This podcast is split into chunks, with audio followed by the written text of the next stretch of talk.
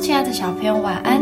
我是小恩姐姐，让我们一起来听上帝爸爸的话，一起来向他祷告。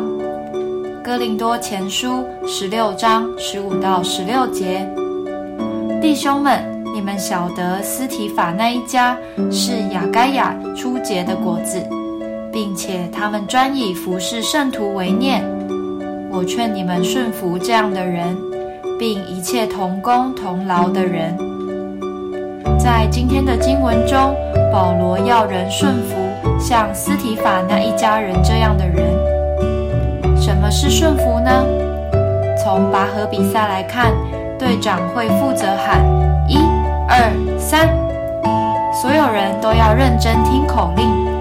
当听到他喊三时，再同时往后拉，就会有最大的力量。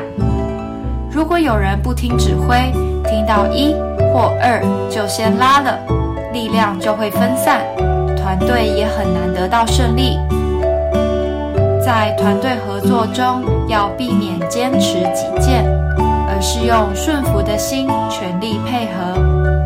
比方，上班在分配打扫工作时，你想擦玻璃，却被排到扫地，就要按着安排去做。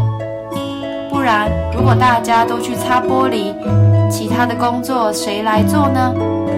让我们学习彼此顺服，放下自己，以团队为优先考量。工作才能顺利完成哦。